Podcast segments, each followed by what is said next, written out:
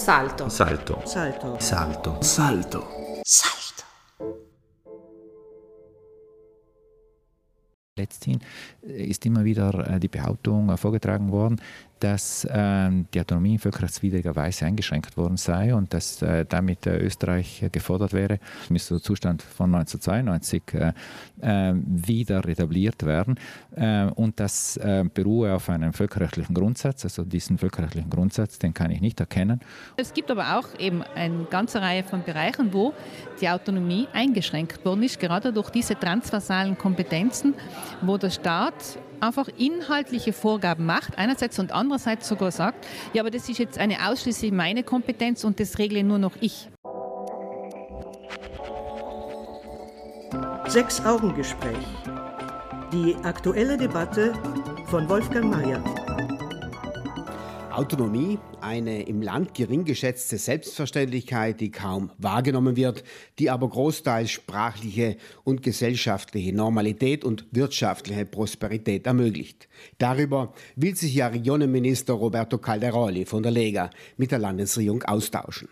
Wie geht's der Autonomie? Wie war sie 1992, als Österreich vor der UNO den Südtirol-Streit mit Italien für beendet erklärte? Und was ist seitdem passiert? Thesen und Analysen von der Verfassungsrechtlerin Esther Happacher und vom Völkerrechtler Peter Hilpold, beide von der Universität Innsbruck.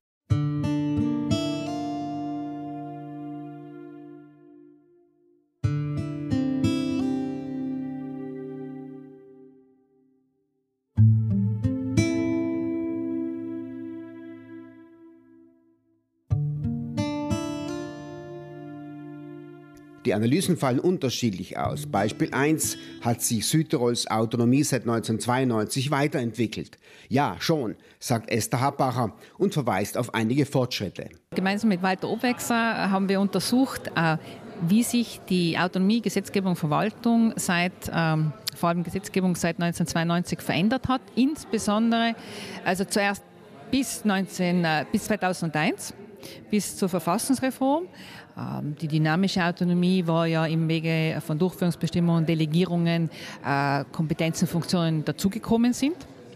Und dann äh, ab der Reform von 2001, welche tatsächlichen Auswirkungen diese Reform auf die Gesetzgebung Verwaltungsautonomie gehabt hat. Und da äh, haben wir festgestellt, dass einerseits schon weitere Formen der Autonomie hinzugekommen sind, zum Beispiel eben, dass es keine präventive Kontrolle der Landesgesetze mehr gibt.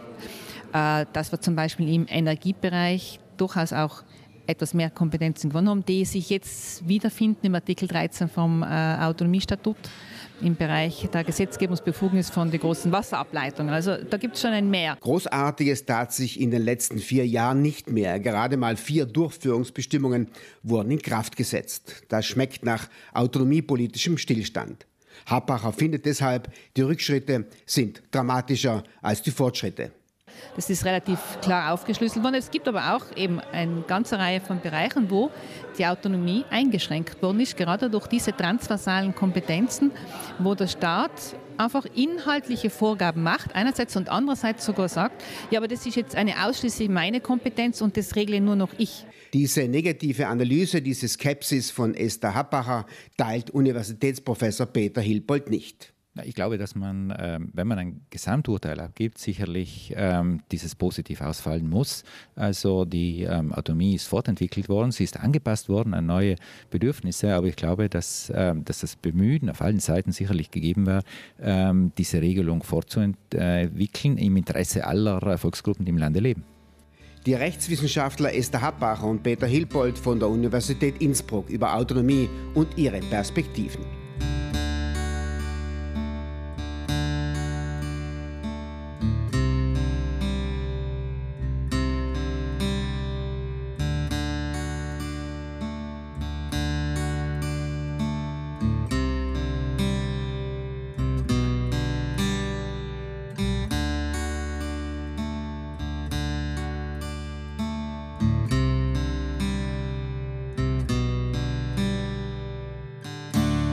Besonders weitreichend bezeichnet Hilpold die Bestätigung der internationalen Natur der Südtirol-Autonomie, die sogenannte internationale Verankerung durch Italien. 1992 erkannte Italien die österreichische Schutzfunktion für Südtirol an. Eindeutig. Ähm, das war die große äh, Befürchtung vor 1992, dass mit der Abgabe der Stadtbildungserklärung die Schutzfunktion Österreichs äh, ihr Ende finden würde. Aber man hat 1992 eine Regelung gefunden, äh, die es erlaubt hat, ähm, ähm, ein Mitspracherecht Österreichs ähm, zu wahren. Und das ist auch wahrgenommen worden. Und ähm, äh, Rom und Wien haben in diesen 30 Jahren ähm, mal mit größerer, mal mit geringerer Intensität, aber doch kontinuierlich äh, zusammengearbeitet, ähm, gerade eben auch um diese Autonomie fortzuentwickeln. Peter Hilpold teilt zwar nicht die These des Politikwissenschaftlers Günter Palawa, ebenso Universität Innsbruck und des Trientner Staatsadvokaten Guido de Nicola, dass Südtirol in einer Art Kondominiumsverwaltung von Rom und Wien verwaltet wird, also als Mehrfamilienhaus. Aber ja, sagt Hilpold, eine Zusammenschau gab es und gibt es. Ja, also ich weiß, dass es ähm, solche Ansichten gibt. Es gibt sogar ähm, ähm, Ansätze, ähm, es gibt Überlegungen, überhaupt äh, nachzudenken, ob nicht ein solches Kondominium in äh, rechtlicher Hinsicht gestaltet werden könnte. Ähm, ähm, aber ich glaube, dass, das sind äh, Spekulationen. Es ist sicherlich zutreffend, dass äh, beide Staaten an dieser Autonomieregelung arbeiten und dass das im wechselseitigen äh, Vertrauen geschieht. Also das kann man schon schon sagen, ja. Esther Happacher verweist auf die Verfassungsreform von 2001, die den Staat weitgehend dezentralisierte, die Regionen aufwertete. Manche Passagen sind laut Happacher aber so interpretierbar, dass der Verfassungsgerichtshof sie meist zugunsten des Staates auslegte, also Autonomie einschränkend. Die Reform, ja, äh, war vielleicht auch ein bisschen schnell geschrieben teilweise, äh, vor allem aber auch deswegen, weil der Staat eigentlich die Reform, wenn man es genau betrachtet, nicht unbedingt ernst genommen hat. Ja. Und ähm, der Verfassungsgerichtshof aber deshalb die Konflikte lösen muss. Das ist seine, seine Aufgabe, ist zu interpretieren, was in der Verfassung drinsteht und insbesondere Konflikte zwischen äh, den autonomen Regionen, Regionen mit Sonderstatut, autonomen Pro Provinzen und dem Staat zu lösen äh, wenn, damit er sie lösen kann, die Konflikte, wer darf was tun und wie darf es tun, muss er eine Entscheidung treffen. Dem Klagen über den Verlust von Autonomie kann Peter Hilbold aber nicht folgen. Der Völkerrechtler findet, ähnlich wie Günter Palaber, dass das 50-jährige Autonomiestatut an Bedürfnisse angepasst, also weiterentwickelt wurde. Ja, auf jeden Fall. Also die, die Autonomie wird, äh, wird angepasst ähm, an neue Bedürfnisse. Ähm, ich glaube, das, ähm, das ist die, ähm, das positive Element dieser Entwicklung. Die Autonomie-Thema im Sechs-Augen-Gespräch, Einschätzungen von der Verfassungsrechtlerin Esther Happacher und vom Völkerrechtler Peter Hilbold. Gefällt dir dieser Podcast? Ja, dann ist höchste Zeit, sich zu abonnieren. Hol dir ein Abo und unterstütze freie Information in Südtirol.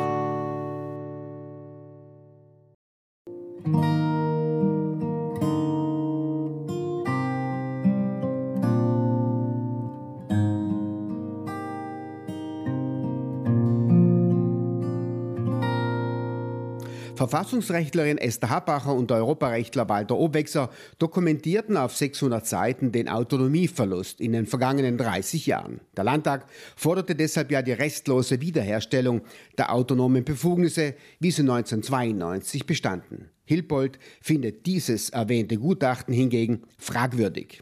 Äh, letzthin ist immer wieder äh, die Behauptung äh, vorgetragen worden, dass ähm, die Autonomie in völkerrechtswidriger Weise eingeschränkt worden sei und dass äh, damit äh, Österreich gefordert wäre, äh, tätig zu werden, ähm, um äh, die Schutzfunktion äh, für Südtirol gegenüber Rom äh, wahrzunehmen. Und da ist ein umfangreiches Gutachten vorgelegt worden, in dem diese Behauptung aufgestellt worden ist. Interessanterweise ist dieses Gutachten offenkundig nie genau gelesen oder ähm, ich weiß nicht, ob es wirklich verstanden worden ist.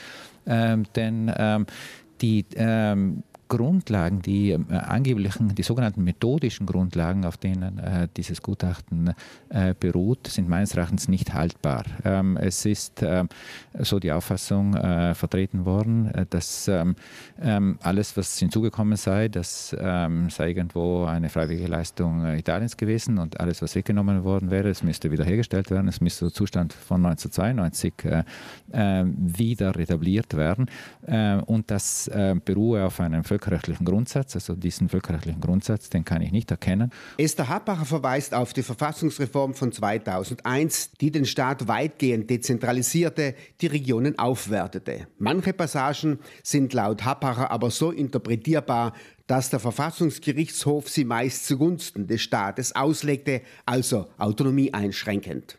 Die Reform, ja, äh, war vielleicht auch ein bisschen schnell geschrieben teilweise, äh, vor allem aber auch deswegen, weil der Staat eigentlich die Reform, wenn man es genau betrachtet, nicht unbedingt ernst genommen hat. Ja. Und ähm, der Verfassungsgerichtshof aber deshalb die Konflikte lösen muss. Das ist seine, seine Aufgabe, ist zu interpretieren, was in der Verfassung drinsteht und insbesondere Konflikte zwischen äh, den autonomen Regionen, Regionen mit Sonderstatut, autonomen Pro Provinzen und dem Staat zu lösen äh, wenn, damit er sie lösen kann, die Konflikte, wer darf was tun und wie darf es tun, muss er eine Entscheidung treffen. Der Staat dominiert im Umweltschutz genauso in der Organisation des Landes, beim Personal. Der Staat kann sich hier einmischen über das betroffene Land hinweg. Peter Hilpold warnt, Südtirol steuert auf einen Konflikt zu, weil es keinen Abbau von Autonomie gegeben hat. Ich denke, dass ähm, solche Behauptungen äh, problematisch sind. Dass es, äh, äh, diese These ist ja dann schon Gegenstand geworden äh, von ähm, einer diplomatischen äh, Note Wiens. Also offenkundig hat das auch Wien übernommen äh, gegenüber Rom. Und ähm, ich glaube, das ähm, ist wirklich bedenklich, wenn diese Thesen nicht genauer angeschaut werden und überprüft werden. Denn äh, so wird ähm, doch die Gefahr eines Konfliktes herauf äh, beschworen. Ähm, äh, der ähm, hier äh, fehl am Platze ist. Denn, ähm, wie gesagt, also schon methodisch ist das einfach nicht haltbar und äh, das muss einfach einmal offen äh, äh, thematisiert werden, äh, damit nicht ähm, grundlos ähm, eine Auseinandersetzung provoziert wird.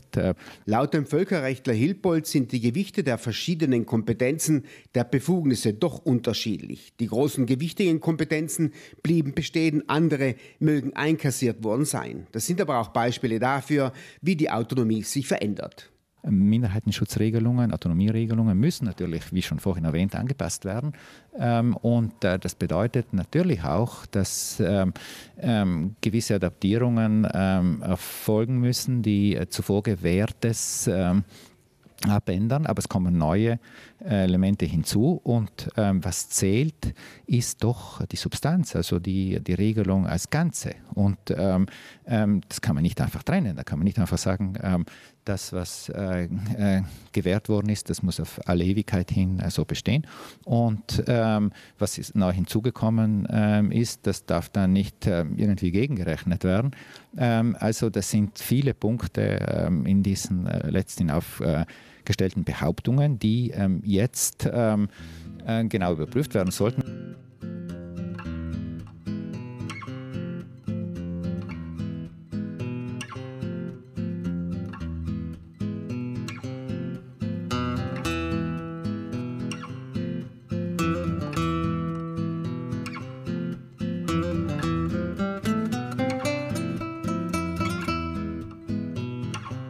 Südtirol steht, auch abgesehen von der neuen rechtsrechten Regierung, einer Reihe von Herausforderungen gegenüber. Peter Hilpold und seine Hinweise. Minderheitenschutzregelungen sind ja territorial konzipiert. Sie gehen von einer sesshaften Bevölkerung aus, um Schutz einer sesshaften Bevölkerung, einer Bevölkerung, die äh, über Generationen auf demselben Territorium bleibt die Südtiroler Jugend ist natürlich mobiler äh, geworden und wir müssen äh, berücksichtigen, dass immer mehr Südtiroler natürlich auch im Ausland leben, aber wieder natürlich auch gerne wieder zurückkommen. Wir haben dann äh, Probleme mit, mit der Frage der, der Staatsbürgerschaft, also ähm, wem die Staatsbürgerschaft verliehen werden kann, die Freizügigkeit innerhalb der ähm, Europäischen Union bringt neue Herausforderungen mit sich. Ähm, es ist sicherlich so, dass ähm, Minderheitenschutz, äh, wie wir ihn lange verstanden haben, ist ähm, zu Beginn des 20. Jahrhunderts konzipiert worden, aber die Rahmenbedingungen haben sich geändert, wobei gleichzeitig aber schon festzustellen ist, dass das Grundanliegen in Südtirol und eigentlich in allen Minderheitenschutzgebieten nach wie vor fortbesteht. Es müssen eben neue Wege, neue Instrumente gefunden werden, um diesen Schutz äh, zeitgerecht zu machen. Die Autonomie hat ihre Stärke unter Beweis gestellt, ergänzt Esther Happacher. Sie passt sich an, verändert sich, sie ist dynamisch. Ich zitiere jetzt äh, Landeshauptmann Kompatscher, die Autonomie ist dynamisch, sie muss auch dynamisch sein, weil sie sich äh, weiterentwickeln muss, neue Herausforderungen annehmen, mit denen umgehen. Hm, wenn wir von der dynamischen Autonomie so mal im engeren Sinn sprechen, meinen wir immer die Phase, die nach der Streitbeilegungserklärung 1992 begonnen hat, wo man eben die Autonomie weiterentwickelt hat mit den Instrumenten, die das Autonomiestatut zur Verfügung stellt, äh, Durchführungsbestimmungen, ähm, äh, Delegierungen, wo man eben aber auch eine, sagen wir, eine bestimmte äh, politische und wirtschaftliche Situation zum eigenen Vorteil nutzen konnte. Einerseits einen Haushalt, der äh, immer besser aufgestellt war durch die wirtschaftliche positive Entwicklung in Südtirol, die dann eben auch erlaubt hat, dass man sich weitere Funktionen nach Südtirol holt, indem man dafür aufkommt, finanziell und infolgedessen den Staat in seiner Kasse, die er sanieren musste, geholfen hat aber gleichzeitig eben Funktionen nach Südtirol geholt hat, dass Südtirol diese ausübt. Das sind, also braucht man allein die Straßen denken. Ne? Äh, daran sieht man auch, dass äh, solche Entwicklungen sehr, sehr eng mit politisch-wirtschaftlichen Entwicklungen in Europa zusammenhängen, auch im, äh, in, in, in Italien. Also Insofern, die Autonomie ist dynamisch, muss auch dynamisch sein, äh, wird neue Formen der Dynamik entwickeln mit den Instrumenten, die im Statut sind. Es gibt sehr viele Instrumente, die man positiv für diese Entwicklung nutzen kann. In dem Sinne würde ich sagen, äh, wenn Sie die dynamische Autonomie von nach 92 meinen, sind wir jetzt vielleicht in einer anderen Phase. Aber Autonomie muss dynamisch sein. Wenn sie statisch wird, dann, dann würde ich sagen, äh, hat sie ein großes Problem.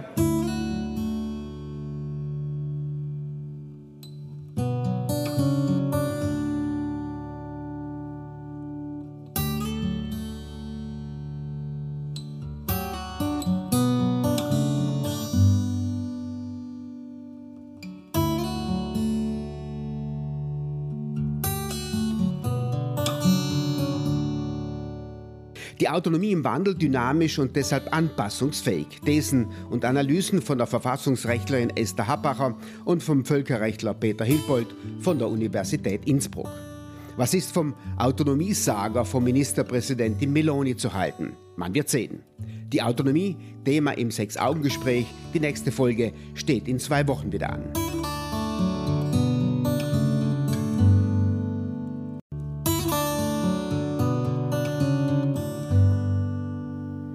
Eine produzione von Salto. Una produzione di Salto. Salto. Salto. Salto. Salto. Salto.